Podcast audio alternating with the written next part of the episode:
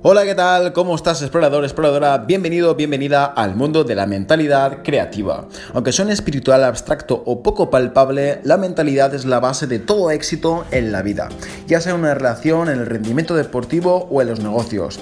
En el podcast de hoy vamos a hablar sobre esto.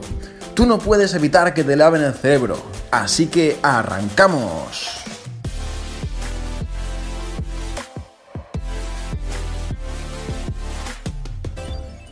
De los tres años que estuve en Network Marketing, te voy a leer un fragmento de mi audio favorito, y empieza así.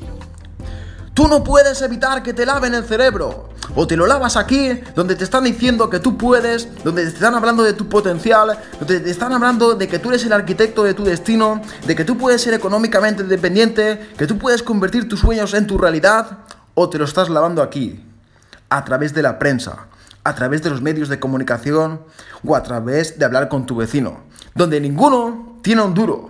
¿Te das cuenta? Entonces, o te lo lavas aquí o te lo lavas ahí. Yo me lo lavaba aquí antes y como consecuencia no tenía ni un duro. Yo siempre me decía que para regresar aquí siempre había tiempo. Yo llevaba 26 años aquí y no me daba resultado. Y viéndolos a ellos, que llevaban 50 años ahí, no me convencían sus resultados. Yo iba a tratar aquí a ver qué pasaba, porque ellos me estaban diciendo que podía conseguir una cosa. Si yo me instruía, si yo cambiaba mi forma de pensar, si yo me enfocaba en mis sueños, si yo lograba visualizarlo, si yo lograba que formara parte de mí. Y como eso sí dependía de mí, yo esto lo iba a hacer. Tú también puedes, porque tú tienes los mismos sueños dentro de ti.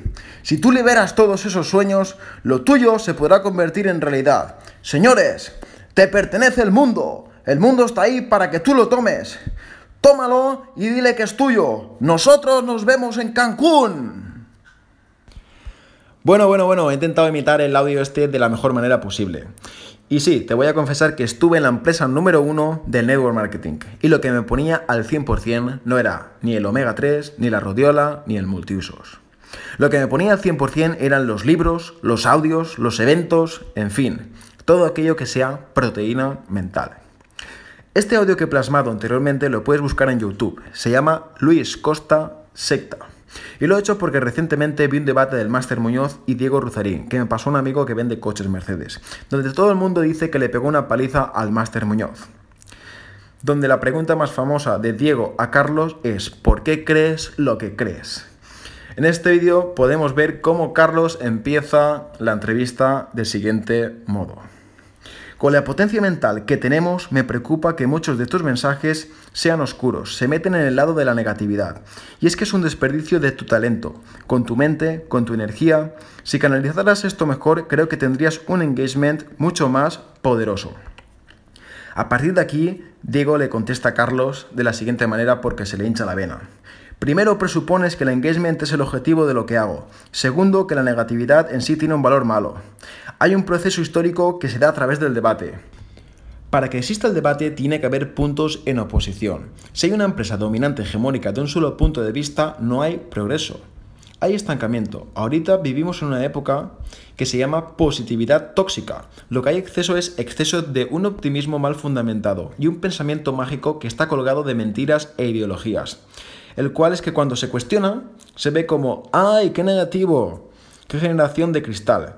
Que no están dispuestos a afrontar que la vida no son buenas noticias. La realidad está llena de negatividad. Si fuéramos más capaces de tolerar la frustración al mismo tiempo que el optimismo, seríamos mucho más maduros y realistas en la toma de decisiones.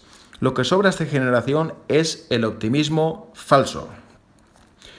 Para más información te recomiendo que busques en YouTube Debate Diego Ruzarín vs Carlos Muñoz y que me escribas por redes, Instagram por ejemplo, o en la página web de mi contacto, que escribas qué piensas tú al respecto.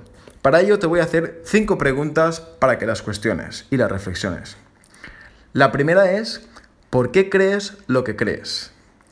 La segunda, ¿crees que tus pensamientos y sentimientos forman tu realidad? La tercera, ¿crees que el desarrollo personal es bueno? La cuarta, aunque no llegues a alcanzar el máximo nivel, ¿crees que si lees y te educas estarás más preparado para la vida? Y la quinta, ¿qué te gusta más, Carlos Muñoz o Diego Ruzarín? Llegados a este punto, explorador, exploradora, recordate que estoy seleccionando hasta octubre gente que quiera cambiar su mentalidad y que en 8 semanas puede aprender una habilidad para no depender solamente de un trabajo. Así que atentamente me despido y tú y yo nos vemos en el siguiente podcast.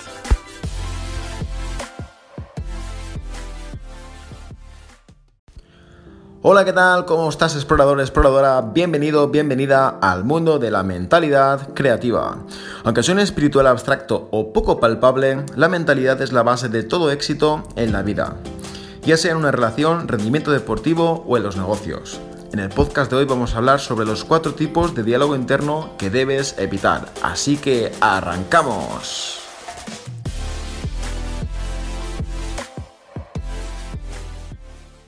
El diálogo interno es una especie de narrador que nos va acompañando en cada cosa que nosotros vamos experimentando. El diálogo interno es aquella voz que te va diciendo lo que tú crees y lo que no crees, lo que crees que te puede suceder, lo que crees que no, y la que justifica el por qué sí y el por qué no. Es la voz de tus creencias y pensamientos, ese es el narrador de tu diálogo interno. Y todos tenemos dos tipos de diálogo interno, el positivo y el negativo. Todas las personas utilizamos el lenguaje para comunicarnos y las palabras son símbolos de lo que nosotros pensamos. El diálogo interno es una cosa que le tenemos que prestar mucha atención. Hay una autora que se llama Louise Hay y tiene un libro sobre esto que se llama El poder de la autocuración. Es una temática mucho más extensa y te la recomiendo. Hoy vamos a tratar sobre los cuatro tipos de diálogo interno negativo que tenemos que prestarle atención para saber cómo nos estamos hablando porque los pensamientos crean sentimientos y los sentimientos crean nuestra realidad posteriormente. Allá vamos con el primer diálogo interno negativo. Este es el catastrófico. Dice frases como todo puede convertirse en un caos en un determinado momento. Es el que siempre piensa en lo peor. Son personas que van mermando sus talentos de forma progresiva. El segundo es el autocrítico. Es el que siempre quiere más. Siempre se está juzgando. Es el que enfatiza sus limitaciones. Son personas que se comparan con los demás y se autosabotean mucho. El tercero es el victimista. Se caracteriza por sentirse desprotegido. Dice frases como nadie me entiende, nadie me valora. La mayoría de los vendedores que son divos o divas tienen un diálogo interno victimista. Son gente que logran cosas grandes y se lamentan porque no les suben el bono, pero nunca dejan su posición. Dicen, por ejemplo, dicen cosas como, ¿cómo tengo que dejar esto si esto es lo mío? Y el cuarto es el autoexigente, es el que siempre busca la perfección te lleva a siempre estar en estados de agotamiento y estrés crónico. Si siempre estás corrigiendo las cosas, nunca se termina porque la perfección nunca existe. Son los que siempre tienen el síndrome del impostor. Una persona que rompe una meta en un mes y ya está pensando el día de mañana de no, no, mañana vamos a por más. Y nunca se completa la misión. Yo me siento identificado bastante con este último, que es el autoexigente. Pero si esto lo polarizamos y le damos la vuelta, la gente que es autoexigente suelen ser muy buenos coach o entrenadores, porque siempre piensan en objetivos y metas. El que es victimista, dentro de un victimista, siempre hay una parte de un héroe, una persona que, que, va a lograr lo que quiere. Dentro de un autocrítico siempre hay un muy buen maestro, y dentro de un catastrófico hay una persona valiente. Dicho todo esto, te recomiendo que hagas este ejercicio con estas tres frases. La primera es que escribas en un papel lo siguiente. Escribe en un papel cómo eres como vendedor o vendedora. La segunda sería describe a tu competencia. Y la tercera sería describe cómo es tu empresa o mercado. Una vez hecho este ejercicio, lo que tienes que hacer es leerlo en voz alta. Te sales de ti y te piensas que eres el narrador o la narradora. A partir de aquí ya ves si eres catastrófico, autocrítico, victimista o autoexigente. Después de leerlo lo cuestionas, lo observas y lo analizas. Y piensas, esto que he escrito aquí es 100% real. Luego lo que tienes que hacer es sentir lo que sientes cuando lo lees y piensas si eso te limita o te empodera. Una vez tengas esto hecho, lo que tienes que hacer es cerrar los ojos y darle la vuelta. Visualízate destapando todo tu potencial, ya sea como valiente, maestro, héroe o coach. Y haz un pacto y practica una nueva manera de verbalizar. Fíjate cómo es tu comunicación para que sea lo más empoderante posible, porque las palabras luego se manifiestan. Así que dicho todo esto, espero que te guste el podcast y tú y yo nos vemos en el siguiente podcast.